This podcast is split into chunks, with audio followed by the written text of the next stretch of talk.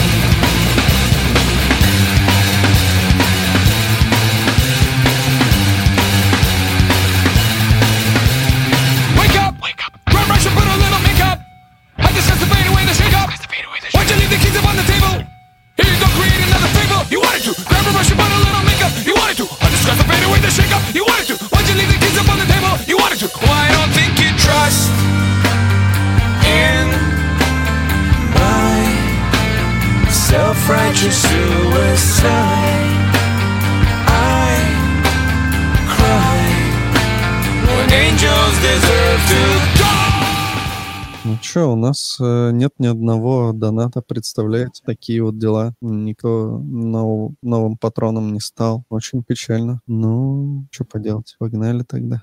Ну что, вы соскучились по новым UI-библиотекам? Да, Давай. Так получайте! Adobe представила свое прекрасное видение того, как нужно строить UI-компоненты. Даже, возможно, у меня получится расшарить экран, да, и показать, что это из себя представляет. Вот, это React Spectrum. Есть замечательная первая страница, на которой, между прочим, что редкость для фронтенда, рассказывается про архитектуру UI-ную. Чуваки, э, в общем-то, пошли по канонам классики, разделили все UI, который есть у них на три слоя. Конечно же, у нас краеугольный камень UI, согласно Adobe, но и не только ему. А, это state, состояние, потом поведение и сверху компоненты. И, как вы видите, два нижних слоя, все завязано на хуках, на наших люди- любимых. Кто тут не любит React хуки? Напишите в чатике. Погоди, Саня, ты поднял руку? Я тоже. А, лайк. Так, Алеша, ты, ты как тебе нравятся React хуки? Нет. Ну-ка, подойди, поговори, расскажи, что тебе не нравится. Ну, иди сюда, обоснуй, На пожалуйста. самом деле я даю право выбирать людям. Если хотят пользоваться хуками, пусть пользуются. Но мне кажется, что э, то, что люди сильно упарываются и любят эту технологию, это перебор. Это просто как бы инструмент. И был раньше другой, сейчас этот, и насрать вообще. Так, ага, то есть все, все в порядке с хуками. Да, но это как э, любить шариковую ручку. Нормально. Вы, вы пользуетесь, пользуетесь ручками? Да. Любите ручки? А, Не, предпочитаю карандаши. а, я хотел бы сказать Сане, что у него микрофон замечен. Да. Недавно встретил проблему с ручками, прикиньте. Пошел, короче, на почту, думаю, мне полюбас нужна, ну, типа, ручка с собой, чтобы заполнить там все. Зашел, купил гелевую ручку, прихожу, типа, на почту такой, и мне дают конверт, знаете, такой он, как пластиковый, короче. И, естественно, ты на нем пишешь гелевой ручкой, она как бы ни хера не впитывается, и у тебя все размазывается. В итоге пришлось все, типа, я все написал, потом пришлось все стереть, потом, короче, писать заново обычной шариковой ручкой, так что шариковой ручки тема. Но в космос полетишь, будешь думать по-другому. Вроде, да, б- будешь лучше воспользоваться карандашом старым добрым э, jQuery. А, шучу. Ну, вообще, Не знаю. прямое развитие реакта, и все будет идти к тому, чтобы отказываться от классов, потому что они не могут так же хорошо работать, как функции. Вот это ты наброс. Ху- хуки это норм. Хуки — это новый jQuery. А, Хуки 4 из 5 jQuery. Не, кстати, на самом деле плагины пишутся уже готовые библиотеки, типа как React плагины. Ой, господи, jQuery плагины, все, у меня уже мозг полетел. Мы свои хуки пишем. Ну вот, видишь, Alibaba там свои, кто-то еще свои пишет. Интернет уже просто весь в хуках. Вот, можно обмазаться. Вот, но возвращаясь к тому, что сотворила Adobe, в общем, как я уже говорил, что они после, первые дв- два слоя это а, реализовали на хуках, и это в том числе и про, про состояние, если мы говорим, и про поведение. Да, что тут подразумевается под поведением? Это, короче, слой, который а, о- платформозависимый. То есть, э, например, для браузера это будет специфичный для DOM API. Если мы говорим про React Native, а если я не ошибаюсь, тут даже есть эти компоненты, они кроссплатформенные и э, могут быть использованы React Native, слой поведения как раз будет отвечать за вот такую вот э, кроссплатформенность, скажем так. И, короче, для каждого из этих слоев они реализовали свои свои, короче, библиотеки. Для слоя Vue это React Spectrum, собственно, для слоя поведения это React Area, и для слоя состояния это React Stately. Вот такая вот прекрасная борода. И ну, давайте, может быть, начнем с мы фронтендеры, посмотрим на UI, заценим. Только мне нужно попасть куда надо. Вот. Get started. Смотрите. Тут сразу же инструкция по установке с помощью Yarn.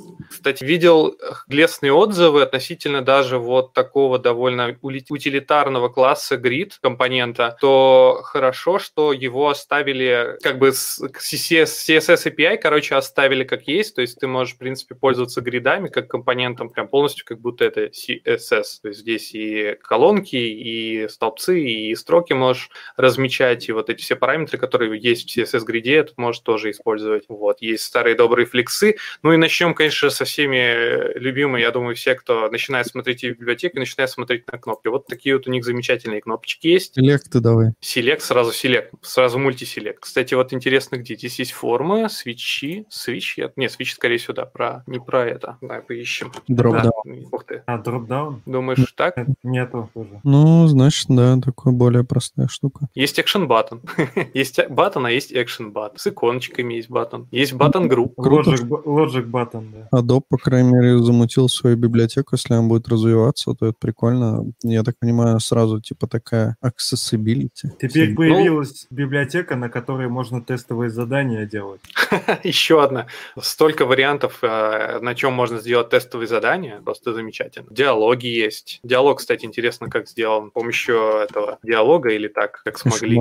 Тап понажимать и посмотреть, проебется фокус или нет. Нет, Четенько. все хорошо. Вы уже успели заметить, что я в Firefox это все дело открыл. Кстати, рекомендую Firefox, хороший браузер. Так, ну что, э, то вот если говорить про компоненты, тут есть даже по упоминание про стилизацию. То есть, типа, расширять можно всякие стили. Ну, можно. Хотя я тут вижу какое-то такое API, но я так понимаю, это для контейнеров, типа для всех. Саня, я вот немножко не понял, а где посмотреть именно, как это выглядит? Зайти на сайт, я тебе могу и на- надиктовать. мо- Нет, могу вот- нет, нет, я имею в виду, вот ты вот здесь находишься, например, что это у тебя? А, ты уже в другую, да, перешел? Да, Ну, вот там фо- же, я тебе говорю, там библиотеки. Поэтому ты, Ну вот чтобы... фо- фо- форм переходишь, например, или флекс. То есть там, где ты смотрел, там только использование, правильно я понимаю? а, Использование, API, пропсы, все есть. А ты про что? А как отображается? Там же и есть. Ну, то есть, если открываю кнопочку Button Group, там он подгружается. Может, у тебя просто очень быстрый интернет. Ну вот, например, диалог, там Да. что в диалоге? Там есть кнопочки, то они просто очень незаметные. Там под, под портянками кода Мгм. ты можешь жмякнуть вот кнопку Check Connectivity, и он тебе открывает диалог. А, это диалог, я понял. Я думал, это типа модалка, которая меня типа спрашивает. Э, Это есть пикер. А, вот, это Select, это пикер, поняли? Мгм. Поняли, да? Нейминг. Ого, они поменяли индустри... стандарты индустрии. Да, мне кажется, хотя, не знаю, очень разный. Я не так много, может быть, UI-компонент видал, но, конечно, к селекту привык, но, может быть... А что у тебя по дефолту, кстати, в селекте написано? По Вот дефолту? ниже, да, ниже. А, сейчас, да, я релодну, где я еще не, не тапнул. Select an option. А у меня написано по-русски. Выбрать параметр. У тебя что, система на русском? Не знаю, возможно. Вот. А есть еще замечательная библиотека, которая... Мы спу- спустимся на слой пониже, давайте из UI вылезем. Вот замечательный слой взаимодействия со системой. Тут... Операционный? Нет, с окружением, извините. А, Тут есть хуки Use Focus, Use Focus Visible, Use Focus, Use Hover, Use Keyboard. Use Keyboard есть, замечательно. Есть... User sync лист какой-то есть, типа можешь, видимо, с селектом асинхронно работать. Огонь. Ну, вот как-то так. А есть э, самый нижний слой, это еще одна реализация стейта для фронтенда. Нам же нужно больше всяких. Ну, вот тут, да, тут use list state, use tree state есть. Такие дела. Можно деревце Я так понимаю, сделали прям, э, ну, такую довольно полноценную систему, в которой ты можешь UI управлять нормально, э, ну, в отличие от э, разных систем, где ты, типа, просто компоненты используешь, но все равно всю остальную логику тебе придется руками писать. А здесь они ее как бы за тебя сделали, и вроде удобно довольно. Ну, в принципе, да, не знаю, тут э, надо пробовать. Даже вот, например, тот же самый Stately. Я пока так вижу какие-то оттенки, примеры прости- простенькие кода. Видно, что здесь, да, там просто загрузить списочек, а вот чтобы там помодифицировать, я что-то такого ничего не вижу. Вот сортировки есть. Ну вот, как-то так. А у них слои не протекают? Ты видишь, у них как минимум есть три слоя, друг о друге они, будем надеяться, не знают. Ну это ж Ну, хуки. Ну подожди, этот же знает, знает не компонент, а хуки-то знает, получается. Почему? Ну, вот там, если в использовании посмотреть какой-нибудь use checkbox, то, по идее, ты... Скорее для управления состоянием чекбокс. Просто я снова с нами, говорит батя в здании. Привет. Привет. Ну вот use checkbox. А, давай, да, вот откроем, ты про него сказал. Ладно, он ничего не знает, согласен. Все хорошо. Хотя тут, конечно, блядь, такая портянка ебучая. Опусти ниже еще. Во-во-во-во. Так а что ты хотел? Это ж э, как HTML. Вот тебе шматок представления. Вот тебе Ну, SVG-шка. Просто SVG-шку запихали. То есть они в компонент э, запихали э, условия, в которое запихали еще один компонент, в которому в props запихали SVG-шку. Или, или, или это координаты? Или что это, блядь? Я так понимаю, что это если ты, может, хочешь свой какой-то кастомный чекбокс Да. сделать, то ты вот его описываешь, у тебя есть хуки, как бы, как э, его использовать, и все. А что вот это M3, 7.8, 9A? Это путь SVG-шный. да. А, Это способ рисования в SVG. окей. Так что вот, поздравляю вас с очередной UI-библиотекой, которая даже более чем UI. Можно юзать. Да? Мы уже ставим штамп проверено. Мне кажется, да, ну выглядит прикольно, я попробовал. Ну, Zero Configuration, все как надо.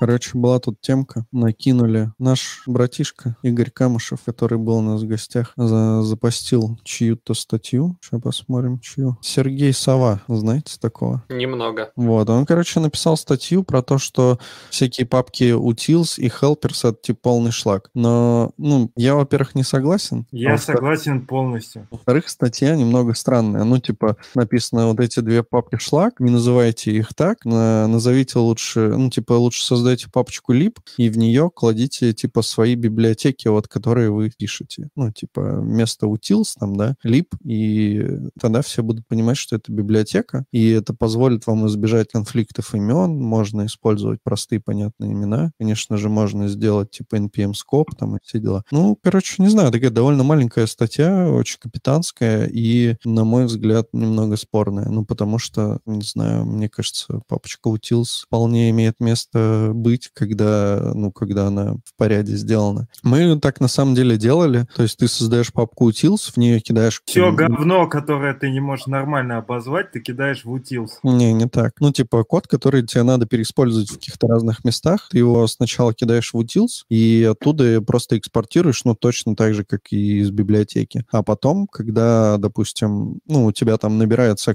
ну, то есть, во-первых, ты не просто в utils, типа, складываешь, а раскладываешь их там по, грубо говоря, namespace каким-то, по тому, как, ну, за что они отвечают, и дальше уже по именам, ну, А, типа, а почему ты называешь это utils, а не helpers? такая разница. Ну вот именно, что ты можешь обзывать как это угодно, как угодно. То есть получается это никакая не сущность, это просто а, набор а, какого-то говна, которое ты не смог а, классифицировать. Почему нет? Ну, вот, допустим, есть у меня какой-то метод, ну, функция, да, которая э, сделана для того, чтобы там на карте, типа, правильно высчитывать координаты. Ну, типа, у меня много разных там компонентов, типа, которые, ну, карту используют, и где используется эта функция. Что мне с ней делать? Я ее кидаю, типа, допустим, utils, там, map, допустим, вот, и спокойно везде использую. Потом, допустим, когда я увижу, что у меня там в utils map стало, там, скажем, 5 функций, да, я такой подумаю, ага, может, тут уже пора это в библиотеку вынести. И просто выносишь, как бы, и также используешь. Поэтому я не вижу в этом проблем. Что думаете? Ну, я в целом с тобой согласен, что сразу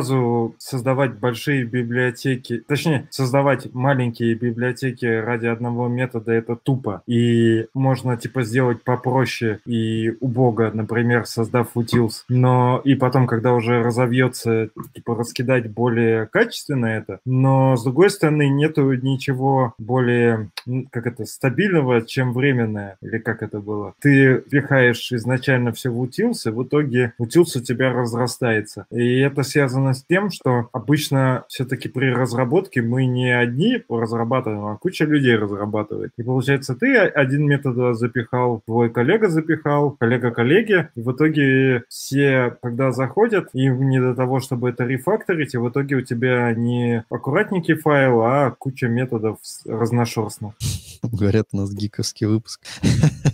Кажется, если за этим следить, как, в общем-то, и за качеством кода остальным в проекте, то можно все нормально контролить. Ну, а вот какие-нибудь э, вещи, типа форматеры, э, какие-то свои валидаторы, вот ну куда ты кладешь? Ну, вот которые там у тебя довольно общие. Я прям банальный приведу, там, типа get formatted date или что-нибудь такое. Ну, вот когда-то ты это написал, потом рядом там get formatted minded. Вот э, вы куда положили? Типа в helpers utils или куда? Ну, какой-нибудь дата форматор класс. А его бы положил в utils. Знаю, ну, в модуль. Я просто еще к тому, что некоторые вещи еще куча функций, и обычно ты их используешь по месту, и мне кажется, в каком-нибудь э, Java мире это был бы инстанс какого-нибудь наследованного класса типа base formatter, который типа а, переопределяет, оверрайдит один из методов, а его обычно там кладут не в utils, а в какой-нибудь namespace там по месту, ну, вот тоже какой-нибудь data, например. Но там utils, наверное, не возник бы, а может быть и возник. Но хотя я уверен, что типа там тоже есть э, namespace org uh, sample my next awesome project .utils package по-любому. Вот у какого-нибудь Java, Java бэкэндера заваля, завалился тоже там какой-нибудь такой namespace. Поэтому не знаю, тоже не вижу особо в этом проблемы. Но чаще нужно пытаться, мне кажется, на мой взгляд, думать относительно того, насколько широка применимость этого метода. Возможно, в некоторых случаях можно какой-то слой, такой полу, типа слой приложения какой-то такой придумать, в который, который тоже как-то начинает типа разделять на какие-то namespace, типа того. Может, типа есть отдельный namespace application, который связан с всем, что связано с обработкой даты, например. Ну, нет, понятно, что есть всякие библиотеки, DatePNS и прочее, там уже в чате упоминают. Ну, а вдруг потребовалось что-то написать, ну, там, какое-то кастомное свое. Можно склонить DateFS и Да, это штука для примера. А если у вас там какой-нибудь свой формат э, хз чего, вообще, я, я, надо что-нибудь придумать. Duration. А, нет, duration, ты, ты извини меня, тоже там DateFNS можно найти что-нибудь. А, ну, допустим... Да нет, да просто тебе приходят какие-то данные в каком-то месте, и тебе нужно их э, преобразовать э, в другой формат, и это нужно только, условно, в твоей там предметной области в двух местах. И там ты как-то всякие мапы, редюсы туда-сюда, там что-то привел, нахуярил, и как бы по идее это вроде нужно вынести, чтобы переиспользовать, а с другой стороны ты не можешь это выносить на общий уровень, потому что это очень такая кастомная штука.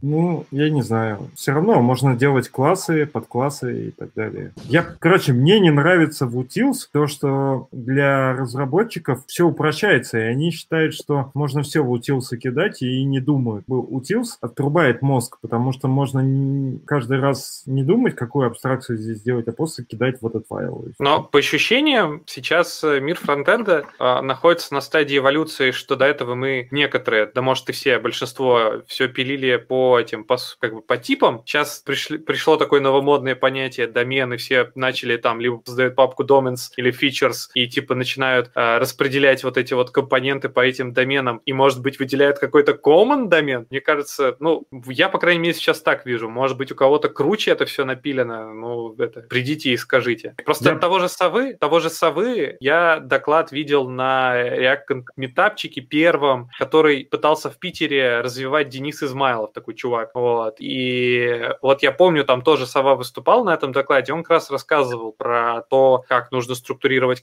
этот приложуху, прилагу на React, и он там как раз топил, по-моему, вот как минимум за домены, а вот дальше чего-то больше я уже не помню. Я придумал те- тему, значит, архитектура нового суперприложения. Ты заходишь э, на файловую систему, там папочка Onion, и в нем типа циферки от одного, например, до пяти. И у тебя получается это луковая архитектура, в которой э, вот эти части луковицы. Все. Почему так никто не делает? Или, например, папка layers, и в ней типа слои. А еще смотри, вот прикинь, наку- накурился ты, короче, такой и догадался создать, создать э, файловую систему без папок. Но вот предположим, что это какая-то такая штука. Короче, пред- пред- пред- предположи, что у тебя файловая система превратилась в базу данных. Не, ну ты можешь- логично, файловая система, там же файлы, какие папки. Кстати, директория, я, я тебя хочу поправить, говорим по-русски. И folders Fold. вполне синонимично. Ну, типа нормально. Я часто встречал без проблем.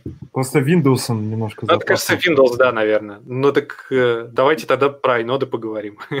Э, Я хотел немножко отвлечься. Роман, я вот сводил прошлый выпуск, и ты как бы вступил где-то на 30-й минуте. Как дела? Ништяк. Можете хоть в утилс, хоть в хелперах хранить. Мне вообще насрать, если честно. Вообще, если концепции no-code уходить, то, мне кажется, никаких проблем не должно быть, если ты не пишешь код.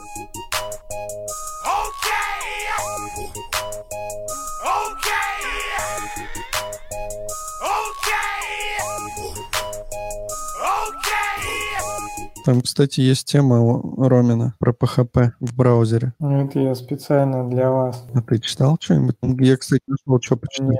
я PHP не Там читаю. нечего читать, потому что там только скриншот, в котором написано, что вот зацените, вы можете в браузере PHP э, запускать, собирать через веб-пак, и скриншот какого-то видоса. Нет, это Шон Ларкин. Шон Ларкин? Там еще Том Дейл всему этому поражался. А, я Том Дейла перепутал с Райан Даллом. Не, Том Дейл. Том Дейл этому поражался, тогда плевать, потому что я не знаю, кто это. Том Дейл, вот, типа, запускаем PHP в браузере вместе с source-мапами через Babel Transformation. Попросили ссылку в чат скинуть. Чем? Ну, там есть прям ссылка, но так как у нас есть только скриншот, это, конечно, печально. А, ну то есть суть в том, что ты можешь писать PHP в браузере. Не, более суть в том, что ты пишешь код на PHP, а тебе Webpack Transformer его превращает в JS-код. Да. Обычная какая-то транспиляция, ничего особо выдающегося. Пишу код на TypeScript, а мне какая-то херня превращает это в JavaScript, ну то же самое. Или там на, на всех этих ReasonML, Clojure.js.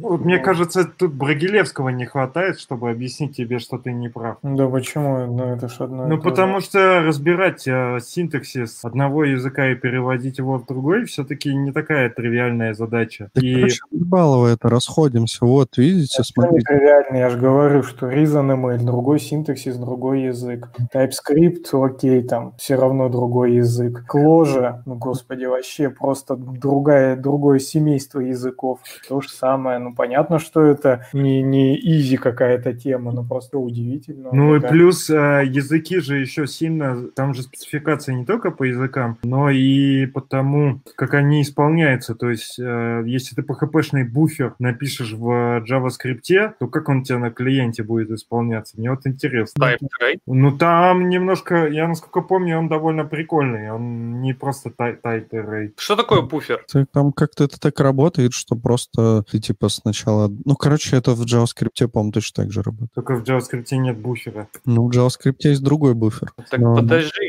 ну что Там ты... наверное, имеет в виду про всякие оп-флаш, да, и прочее. Обстарт, да, я имел в виду. Ну, там есть такая штука, что ты э, в своем HP-коде что-то выводишь, выводишь, выводишь, но ты можешь заранее определить то, ну, в- типа функцию вызвать, которая определяет то, что все, что ты выводишь, на самом деле выводить не надо, и потом вызвать функцию в тот момент, когда тебе нужно вывести вот все, типа, output весь твой. Ну, такое. Это очень для костылей клево используется. Ну, да, типа, как бы в, простой жизни, мне кажется, вряд ли это используется, но вот видно, да, что можно из PHP 7 в ES7 спокойно тут что-то конвертить. Наверняка есть какие-то ограничения. Подождите, а можете еще раз про буфер? Это типа ты можешь э, типа запустить вывод не напрямую сразу как бы клиенту, а типа ты можешь создать буфер, и туда будет какое-то время печатать. В какой-то момент ты понял, что типа не надо печатать, и ты, короче, типа делаешь там аборт или как-то так. А если Да, ты да, да. делаешь флаш, это отправляется по сети уже. Типа Того, да. А. Начнем с того, что JS-то прям в браузере, и ты, в принципе, же можешь тоже все, что печатается, ну, там, не знаю, делаешь там какой-нибудь принт, ты можешь тоже куда-то чатать, а потом, когда понял, что зафлешил, ну, так, блин, React, э, этот, Virtual DOM так работает, ну, типа, что-то произошло, ты где-то себя в памяти сторишь, потом такой думаешь, блин, пора это дело показать пользователю, делаешь э, это, ну, не документ write, это уж я совсем прям тривиально, я про какой-нибудь там append child, вот это вот все. Короче, я про то, что просто у каждого языка есть своя специфика, специфика, и а, они один на один не соотносятся. Но есть один единственный язык, который универсален. Это, конечно же, Lisp. И Haskell. Чтобы... Я сказал это, чтобы где-то один маленький Бургелевский порадовался. Походу ограничений очень много, потому что, судя по коду, меняет функции как бы JavaScript функциями. И что-то кейсов много не находишь? Ну да, ну вот как бы вот все. Нормально, чё, в чем проблема? Пошли, играемся по дереву, разбираем Ну. каждый следующий символ в нашем автомате. Аккаунт лэнсом за- заменяет. Ну, все четко. Ну, там вряд ли это, конечно, сильно можно прям использовать. А, там настолько? Я просто не увидел. Ну да, насколько я понял. Я так бегло посмотрел, но походу он партит VST, проходит по коду и заменяет, типа, А вызывает. если ты переменную назовешь не без доллара, он свалится? Да, откуда я знаю, возьми, поставь, попробуй. Ну, если он AST парсит, наверное, да. Там PHP, PHP парсер VST, типа, и оттуда уже проходится. Я вообще считаю, что на JavaScript нужно все переменные из доллара начинать, чтобы код был обратно совместимый с PHP. А вам не кажется, что мы ми- ми- мирно котимся к какому-то такому PHP-like стайлу с MVC, вот с этим всем, там, сервер-сайт рендерингом, там, что-то JavaScript чуть-чуть на клиенте, нет? Просто как бы корни, у- корни у JSX растут из PHP, ну, по крайней мере, из Facebook, что они когда-то творили такое PHP. Хотя в PHP, в общем-то, это и есть, типа, HTML, который там вот эти шаблоны, всеми любимые, PHP-шные. Сегодня же был какой-то спор там в Твиттере и про вот это все, что Пацура сделал шаблон для писем на реакте, а Андрей пришел и сказал, что это все фигня. Я не видел этот тред, но звучит довольно обыденно.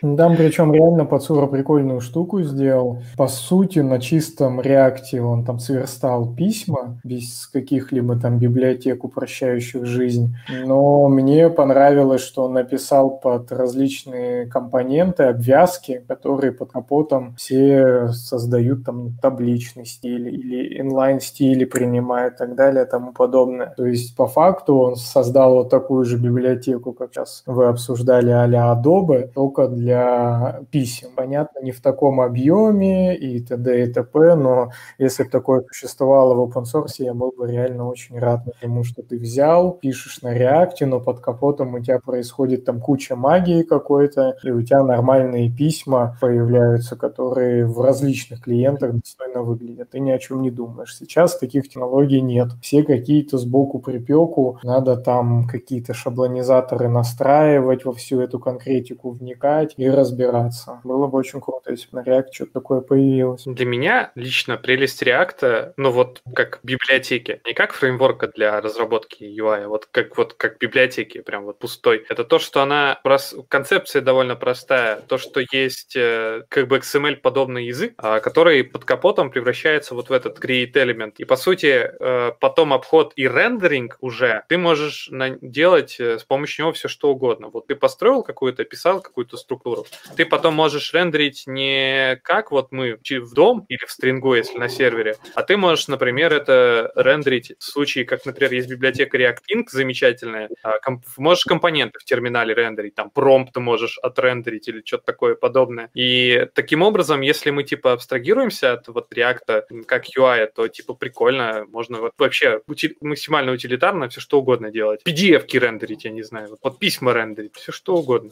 Мгм. PDF-ки так примерно и рендерим. Да. У него тут все это дело работает, потом ворвался Роман, и он тут... Вывел разговор наконец-то в дельное русло без вот этих вот все.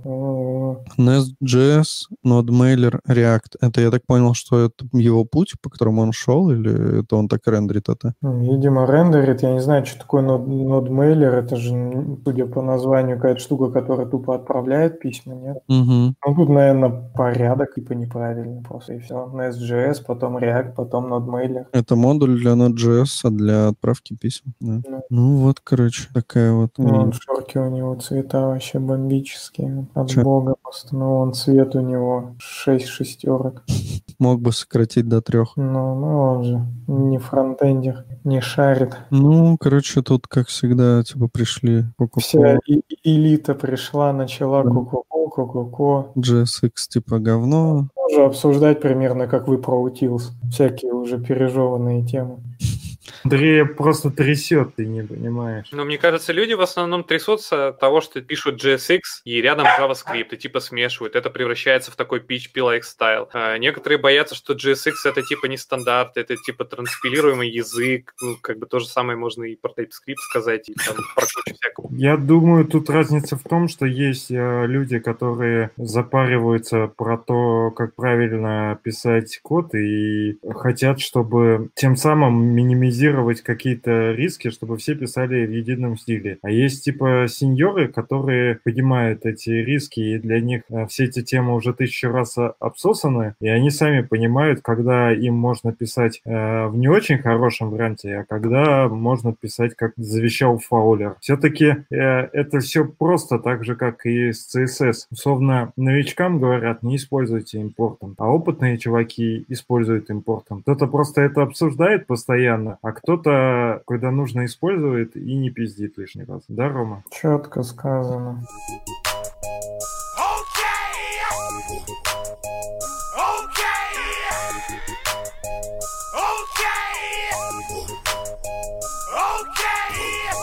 Самая крутая новость, и все остальные меркнут, это история про допрос тоже четверки, как нас, конгрессменами ведущих компаний в IT-сфере. Я вот вчера смотрел немного, но я больше размышлял над тем, на самом деле, что я смотрю, и мне все понятно, я такой, типа, сижу, кайфую, думаю, вот класс. Английский язык, конечно, именно, ну, в смысле, американский. Американский, конечно, проще, чем английский, и как-то они произносят все нам привычнее, как-то, ну, не знаю, все, все понятно. Англичане там всякую херню. Я вот наоборот, мне английский и английский проще. Британский. Так мы даже говорим, ну, типа, lucky, например, мы говорим lucky, да, там, счастливчик, а англичане произносятся луки. Ну, ты слышишь луки, ты, это вообще другое слово, как бы, какое-то, ну, типа, что там, не знаю, смотрящий или что там еще, какие-то такие слова. Ну, то есть они даже произносят все очень странно, не как мы всю жизнь в школах учили. Ну, есть на самом деле видосы, прям где, ну, я видел видос, где собрались, типа, чувиха одна, по-моему, из Англии, одна из Америки, одна, по-моему, из Австралии, и они,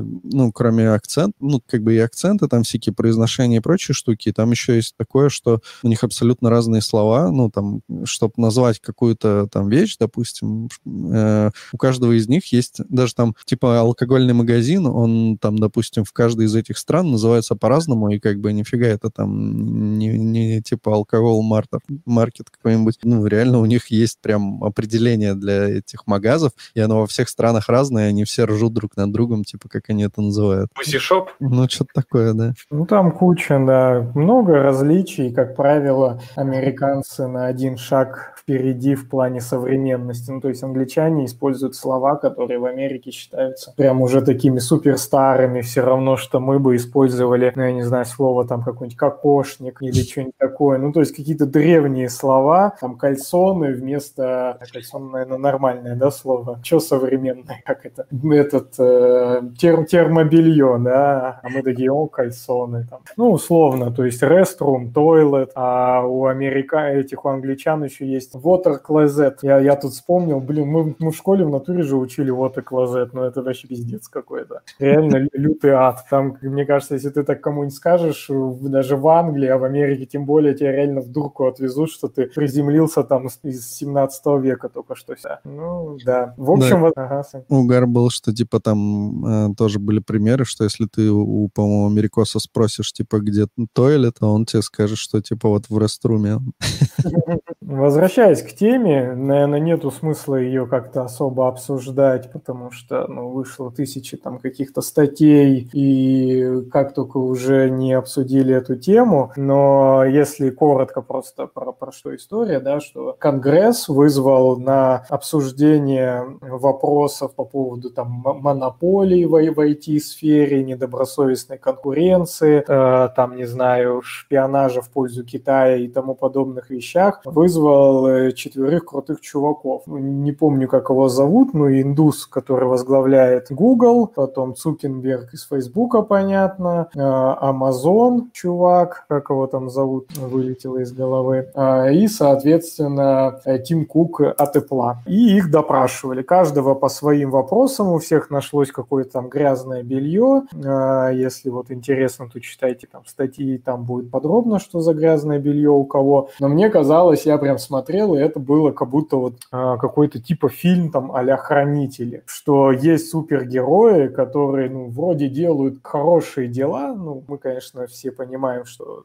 про IT-компании не всегда так все идеально, но вроде как они делают мир лучше, а, без них же совсем было бы все плохо и средне, средневековье, а их вызывают какие-то там чиновники, начинают душить, и а вот мы будем там с вами разбираться, вы такие плохие, а в фильме «Хранители» их в итоге запрещают, то есть они запрещены. И вот это примерно так выглядело, как война каких-то простых бюрократических там мышек против там, атлантов, прям таких титанов, крутых чуваков, ну потому что там один из них самый там богатый человек на Земле, другой самый молодой, самый богатый человек на Земле, третий э, э, руководит самой богатой компанией и так далее. Ну, то есть это просто вообще жесть. Их допрос представить, это очень, очень должна быть, мне кажется, сильная как раз в этой стране демократия, что ли, и вообще работающие институты власти, что власть, она может, во-первых, вызвать таких чуваков, а чуваки не могут, видимо, я не знаю, откупиться, или они, может быть, я не знаю, могут, но у них так не принято, ну, то есть это ж так круто. Ну, можете представить, что у нас там приходит в Думу какой-нибудь наш олигарх, его начинает там просто вообще говном поливать. Но это сложно даже у нас представить, потому что ну, никто так не будет делать, потому что это одна шайка. Ну и, во-вторых, можно, если что, я думаю, и откупиться от этого всего процесса. Ну, в общем, смотрелось это реально эпично, и правда, как и историческое такое событие, настоящее.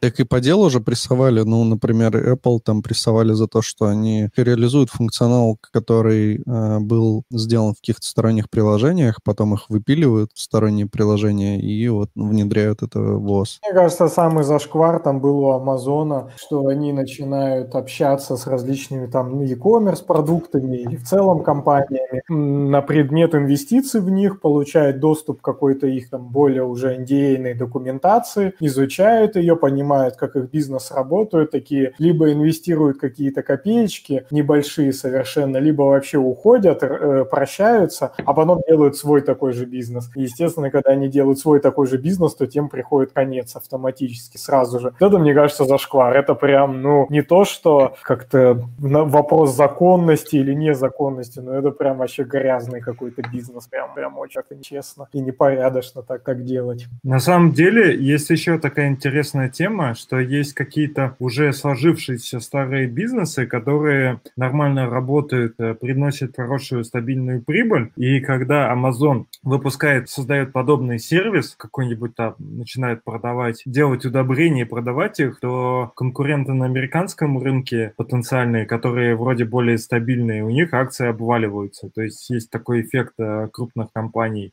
Вот. И второе, хотел сказать, что я вообще не очень понимаю тонкий вопрос. Промышленный шпионаж вообще он является, э, он наказывается как-то или нет? Мне кажется, не всегда. Ну, наверное, он может быть наказан, если были подписаны документы какие-то, ну, если ты как фирма там ведешь диалог, были подписаны некие документы, что ты, ну, там, я не знаю, не должен их использовать, какие-то наработки своих целях. Ты такой херак и используешь. Но, наверное, тут больше речь про то, что, допустим, а какая-то компания подкупает какого-то сотрудника, что, который имеет доступ к некоему NDA, этот чувак сливает NDA, и что за это может быть? Мне кажется, чуваку-то понятно нам, очевидно, да, что что-то может быть, то есть он подписывал NDA, а вот будет ли этой компании что-то, если она дала денег этому чуваку, ну, хрен его знает, мне кажется, ничего ей не будет. Он же не госчиновник или что-то вроде этого, у нас же, если ты взял, дал взятку просто частному лицу, то это не является взяткой, это просто... Так, а даже не взятку, а ты, ну, например, выкупил э, ведущего разработчика конкурента или бизнеса, которого, который ты собираешься создать. Это же фактически просто ты нанял сотрудника, но реально он э,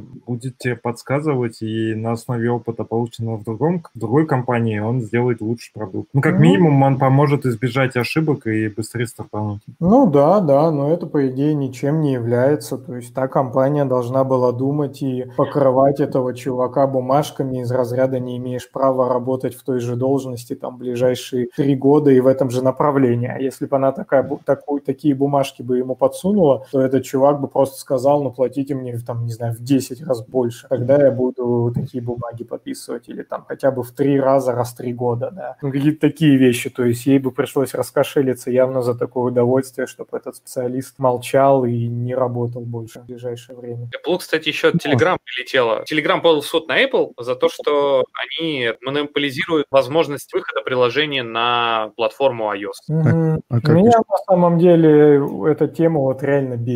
То есть меня вообще бесит само поведение Павла Дурова, конечно, кто я такой, чтобы как-то оценивать божество, но глобально, он, конечно, меня как-то вот раздражает. То есть вот эти свисеры, делание из себя Робин Гудов, э, потому что э, очень как-то показательно для меня про- прошел тот момент, э, когда зарубили все его планы по легализации в США тона, и он сразу после этого обрушился критикой на США, как плохо. Ну, то есть это такое странное поведение, обижаться или что-то вот в этом роде. То есть сразу же, почему он раньше этот пост не написал? Только что его в Сан-Франциско или ударили по лицу или что там с ним происходило. Ну, то есть это когда давно произошло, он сразу это вспомнил спустя года. Вот оказывается США, кстати говоря, да, США вот такое плохое место. Ну, это очень как-то странно смотрелось, и уже не впервые, мне кажется, я подобные вещи замечаю. И потом э, сразу в России разблочили Телеграм, это все вот какие-то мутки. Ну, реально это мутки. А сейчас почему мне не нравится? Потому что, ну, откровенно, чувак пользуется каким-то своим медийным влиянием, и то, что как-то его там, я не знаю, слушают, еще что-то, и начинает просто про- прям продавливать определенные вопросы, причем, как мне кажется, он односторонне это делает, ну, то есть из разряда вот как новелисты делают, то есть он не видит, он не описывает тебе всю картину в целом, да, то есть вот смотрите, бывает вот так, бывает вот сяк, и вот в целом вот так, но глобально мы считаем, что все херово. А, а- И он также, он не говорит, что Apple сделал вот то-то и то-то классно. Ну, блин, они создали эту платформу, ты сначала ее создай, а потом уже на- начинай размышлять, сколько тебе на ней зарабатывать. Они ее создавали с нуля. Они создали вообще весь рынок мобильных устройств. Но пусть и э, зарабатывают на ней. И более того, Кука же вчера об этом спросили. Я не знаю тоже, насколько это правда, но вроде как он руку поднимал и обещал не, не, не врать, да, то ему говорят, а что там 30%-то не дохера ли вы берете себе денег? А он говорит, так а раньше это было 70. Ну, то есть раньше, в смысле не Apple брал 70, а подобные вещи, когда ты какой-то пишешь софт, хочешь его выложить, я уж не знаю, какие там раньше до Apple Store были платформы, ну, наверняка же какие-то были, да, А он говорит, 70 было. И я даже, в принципе, плюс-минус как бы верю, ну, и говорю же, руку он поднимал и, моли- и клялся, что все будет хорошо, и он не наврет. То есть было 70 и тому подобное, и они еще вот тридцаточку держат. Я тоже считаю, что это прям овер дохуя, но как-то, мне кажется, не Павлу Дурову об этом размышлять и продавливать вопрос, что вот они такие ублюдки зажиравшие. Я более того считаю, что это даже решать не европейскому какому-нибудь там антимонопольному законодательству и подобным органам. Это рынок должен решать. Действительно не нравится, что с тебя 30%, пиздуй нахер, вот. И все. Вот когда оттуда все уйдут, чуваки, все студии, которые игры пишут, Spotify уйдет, вот когда они все уйдут оттуда, ну, то либо они сдохнут, либо Apple сдохнет. Ну, наверное, Apple не сдохнет, так что пусть, пусть выпиливаются из App Store и подыхают все массово. Apple сдохнет. Ну, может быть, когда-нибудь. Четко. Наезд обоснованно. Ну, наезд, да, я сказал, что я тоже с 30% согласен. Но, как мне кажется, не нам решать.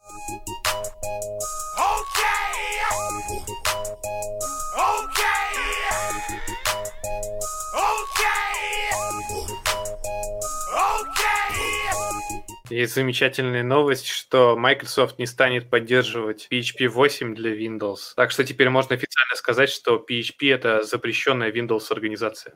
Я тут недавно настраивал опять маме компьютер, я уже делился как-то этой информацией. Вот апдейт. Как раз, кстати, год прошел примерно, даже чуть больше. В общем, если коротко, я маме купил компьютер год назад, какой-то хороший, там, э, серьезный, по-моему, HP, что ли. Ну, в общем, все там топово, за хорошие хорошие деньги и все, но там винда 10. Я еще тогда как бы почуял что-то неладное, что включаешь, сразу у тебя какая-то шняга, вот это Windows, но я подумал, что это просто винда. Ну, типа, винда говно. Ну, вот, я подумал, что проблема в этом. Но прошел год, э, я периодически что-то там кнопки какие-то в нем нажимал, то есть я уже даже попривык, приеду там у мамы что-нибудь она попросит, я там две кнопки нажму. То есть для меня уже не такой вырви это глаз был. Но здесь э, надо, э, что-то там совсем уже было прям грустно, надо было удалить лишние HP-шные программы, что-то, а, еще извините, конечно, за такой ад, но по-другому невозможно. Microsoft Office надо было взломанный поставить. А потому что хер ты его купишь, нельзя, блин, нажать в, в кнопочку, блин, купить в интернете, да. в облаке этот офис поганый, и он будет у тебя открыва- открываться. Вам что, сложно строку мне какую-то прислать письмо со строкой? А убрали же, э, по-моему, сделали такую штуку, что ты можешь только пойти в магазин и купить. Да. Они так и пишут, что если вы в России, чуваки, идите в розницу, вы чуть ебанулись, что ли, за диском. Я сегодня много матерюсь.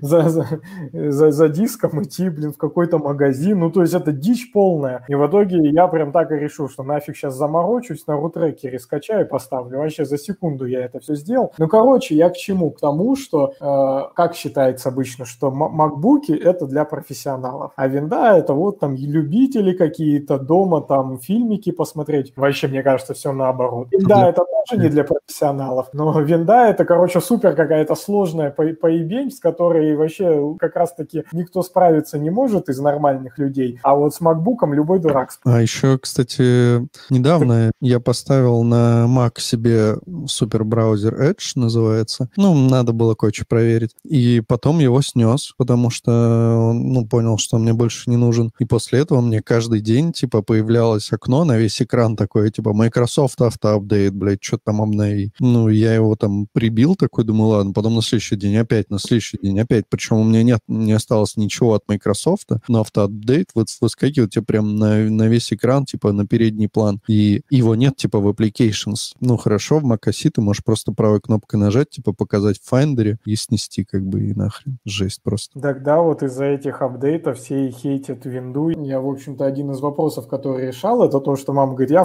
включаю комп, мне надо работать, а он начинает скачивать апдейты и перезагружаться. Ну, реально это происходит просто каждый день. Я его включил, когда пришел, он начал скачивать апдейты. Он целыми днями качает какие-то апдейты и перезагружается. И ты не можешь это выключить, нету кнопки выключить. Я давай гуглить, типа, как выключить эти апдейты. Там, зайди в реестр какой-то, удали там, еще что-то. Начинается вот это лазение, блин, по, по папочкам, этим директориям. Там просто вообще черная магия какая-то. Короче, полный ад, и все люди как раз и пишут, что, собственно, он все время обновляется, как это говно выключить. Ну, то есть, столько вот я в какой-то просто пучину дерьма опустился, и с маками вообще такого нету, ну, то есть, прям никогда вообще ничего не бывает. У меня единственная за всю жизнь, мне кажется, проблема была, это с этим питоном, что я поставил себе третий питон, и после этого там все эти брю, и все развалилось тирам. Ну, и то вроде я даже как-то ее решил, и не особо там сложно это было. Но винда это просто от духа полная. Вот винда, Android, я после этого маме настраивал телефон, потому что из 16 гигов у нее осталось 0, при этом у нее 0 фотографий, 0 видео на телефоне. Как так произошло, я не знаю. Оказалось, что Viber на андроиде выжрал у нее 8 гигабайт. Ну вы прикиньте, Viber какой-то выжрал 8 гигов. Просто вообще от духа полная там творится какой-то дикий запад в этих Windows и андроидах. Мне кажется, это они в одном месте в аду все горят.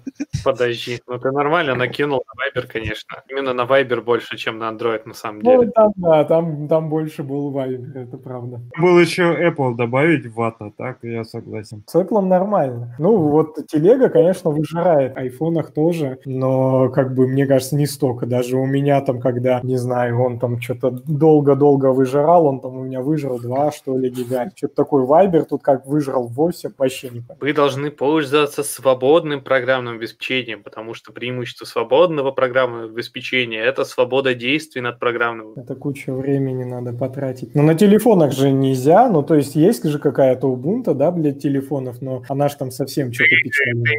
Во-первых, наш чат не очень посещаешь, там чувак один развлекается. Но он, по-моему, просто поставил приложение типа Termix или что-то такое, для того, чтобы это, ставить туда все возможные утилиты из э, Debian, там все пакеты, какие возможно, поставил. Вообще можно поставить, и я видел, чуваки Debian ставят, и что только не ставят телефон. Забавное. Есть Вай. несколько проектов сейчас, которые не взлетят, наверное, конечно, но выглядит очень клево. Там Librem OS рекомендую, очень клево. Смотри, если задаться вопросом, зачем использует э, свободное программное обеспечение? Для того, чтобы контролировать все, что происходит, чтобы злые, злые корпоративные компании не могли украсть твои какие-то данные, следить за перепиской, еще что-то. Но получается, что на самом деле, если у тебя есть телефон, есть компьютер, за тобой уже можно следить. И если ты не хочешь, чтобы за тобой следили, и у тебя паранойя, то нужно идти дальше и не отказываться там, условно, от Вайбера, а купить себе Nokia 3310 и пользовать ее только в исключительных случаях. А лучше всего купить симку на Юноне с рук и один раз, когда тебе нужно позвонить, соответственно, ставить ее в телефон, позвонить и потом выкинуть ее нахер. Но только Не, тогда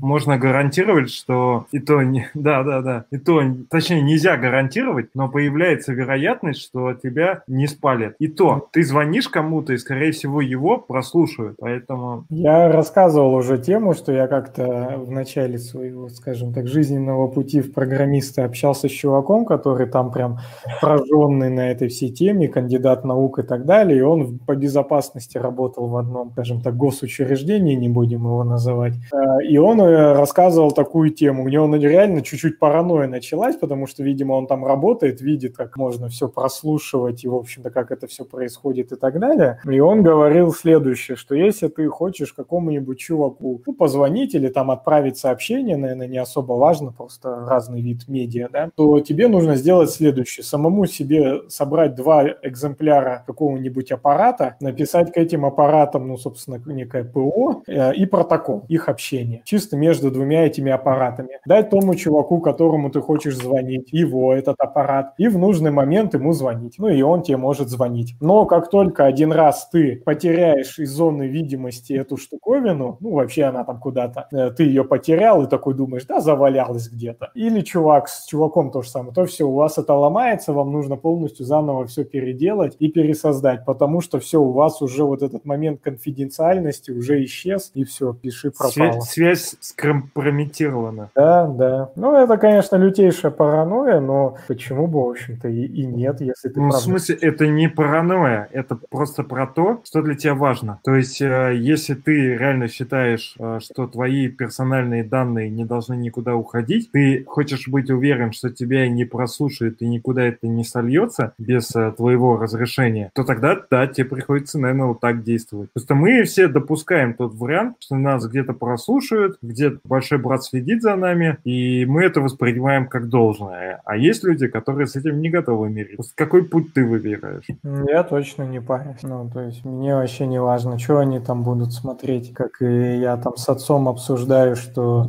яблоки там на даче подросли или что. Ну пусть слушают, мне. Да, должно быть нечего скрывать все. А, У меня как минимум мое право на переписку защищено Конституцией.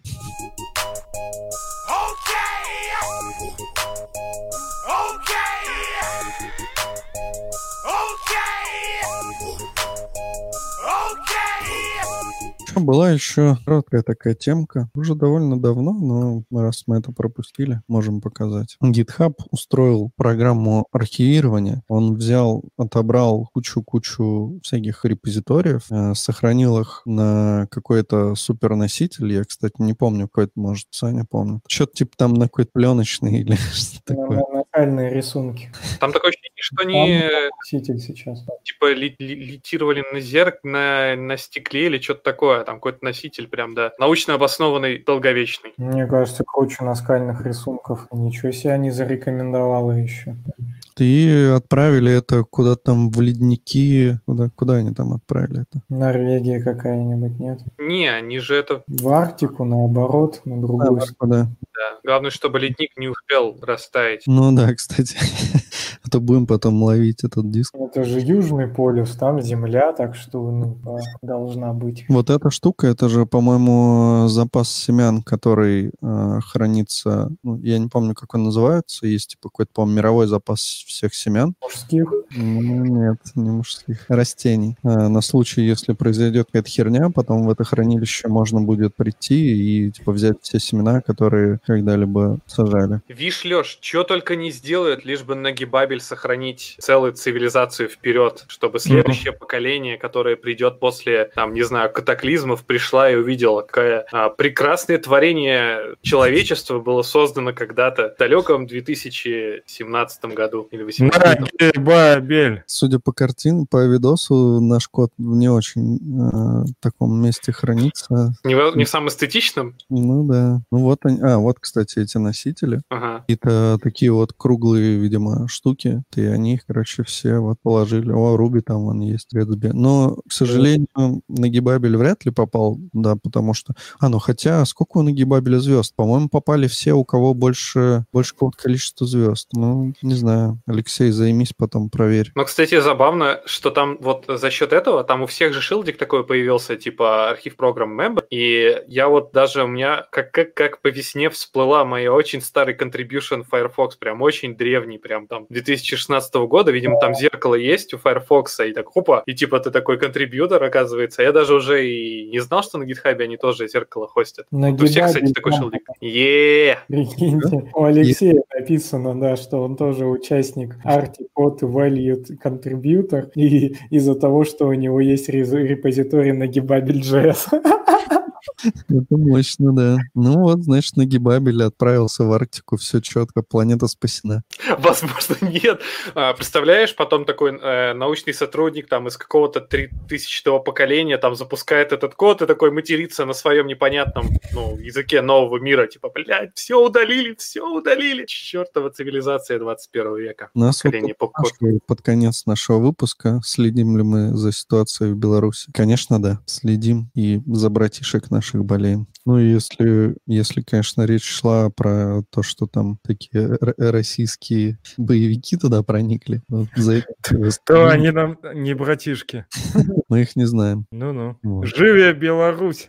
Блин, я сегодня видел очень смешной видос. Я, кстати, могу его, могу его попробовать найти. По поводу Арктики. За буквально два дня мы посмотрели сериал, правда, 6 серий всего, мини-сериал. Называется по-дебильному «Голова». Это испанский сериал, такой в стилистике нечто, фильмов и так далее. В общем, кто любит какие-то полярные истории, где там холодно, они там ночи тусуются, да, во льдах, и происходят всякие странные штуки. В общем, я такое люблю, мы посмотрели. Там, конечно, ну, нужно каким-то достаточно определенным уровнем скепсиса на это все смотреть, то есть в целом много какой ну, нереалистичной темы в плане, что у них слишком там как-то все, все luxury для того, чтобы они в, в Арктике сидят. Но сериал прям прикольный, вот мог бы, да, порекомендовать, кто любит подобные штуки. А, вполне он такой остросюжетный и м, заканчивается тоже прям это, на такой ноте прикольной. Кто любит Агату Кристи и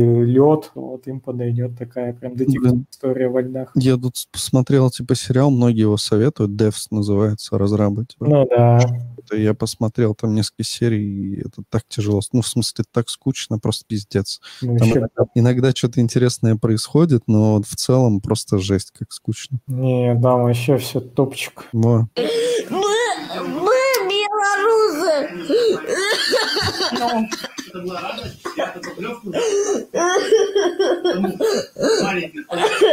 Мы маленькие граждане белорусы. Вот, в общем, Ну, так, Расстроилась, что ли? я не знаю, но это смешно. Она, видимо, читает книжку какую-то и плачет. Ну, пока. Ну, тоже иногда Конституцию читаю. Еще нас спрашивают, как вы отдыхаете после работы? Может, активности какие-нибудь спортом занимаетесь? Мы разработчики. Ладно. Ну, Не знаю, я тут как-то собаку завел, я по вечерам, по утрам теперь с собакой гуляю. Очень, очень медитативные занятия. Норм. У меня пока другая проблема. Мне как бы себя заставить работать. После работы Не, вообще. bad way. Ничего интересного. Такие сериальчики, шоу и вот это все, фильмы. Ну да, я тоже там что-то смотрю, чем-то занимаюсь. Либо смотрю какие-то фильмы, сериальчики, либо куда-нибудь. Сейчас вот в Петербурге открыли заведение, мы тут даже гоняли как-то в этот, типа, по- посидеть, покушать что-нибудь. Очень Ну, вовремя открыли. Ну да. На великах можно еще гонять. В Питере появился нормальный велопрокат. Он немножко дороговат, но в целом ништяк. Smartbike. Я недавно ездил на электросамокате на большое довольно расстояние. Прямо немножко сыкотно, но мне в целом понравилось. Но я ехал по фонтанке, там полоса, выделенная для велосипеда, очень удобно туда-сюда. И так немножко экстремальненько было весело. И я ехал потому, что было 6 часов вечера, было, были пробки, такси стоило 600 рублей в одну сторону, а в итоге на этом замечательном транспорте я заехал, доехал за 300 туда-обратно. Нормас. Ну чё, все. Все, господа, спасибо, кто нас слушал. Всем пока. Пока. Пока. Пока.